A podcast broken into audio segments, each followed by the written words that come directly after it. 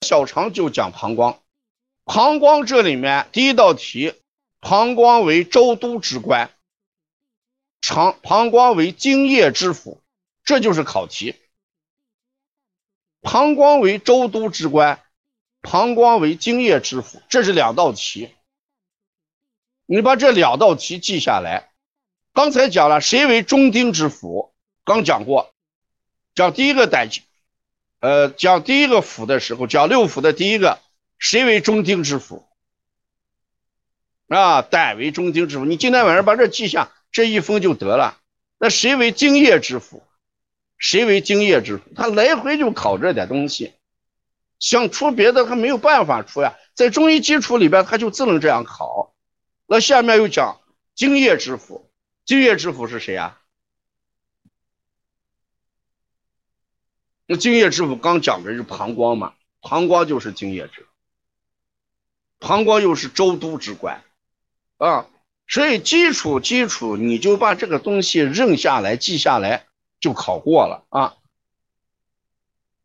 所以膀胱我们要学的东西很多，但是就考试这个角度里面就学这么两点，啊，大家说老师你是不是讲的太笼统了，讲的太快了？把好多知识没有给我讲上，请问你想要什么？你想要什么？你还想让我把膀胱怎么讲给你才满意？告诉你，你是为了考试，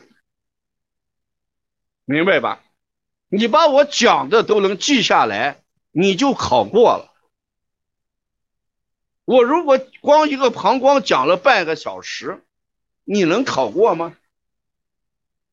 所以一定要有大胆的断舍离，让你记你就记，让你不记的坚决不记，让你记的东西越少越精越准，就对了。让你记的东西那么庞杂，黏黏糊糊，什么都说不清楚，考场上你能答对吗？根本答不对。所以精液之府膀胱，中丁之府胆，这两个今天晚上把这两个记下来，两分就得了，啊，一定就得了，对吧？所以我们一定要减法减法学习，不要给自己加压，对不对？一定要减法学习，你就以后就考完试你就知道我的用意是什么，对不对？考完试一定就会知道我的良苦用心啊！等你高峰飘过的时候，你回过头来一定感激，哎呀，黄老师真的是良苦用心啊，对不对啊？真的是为了我们啊！真真正正的做到了讲的精，讲的准，讲的是考点，讲的是考题，就这个意思啊。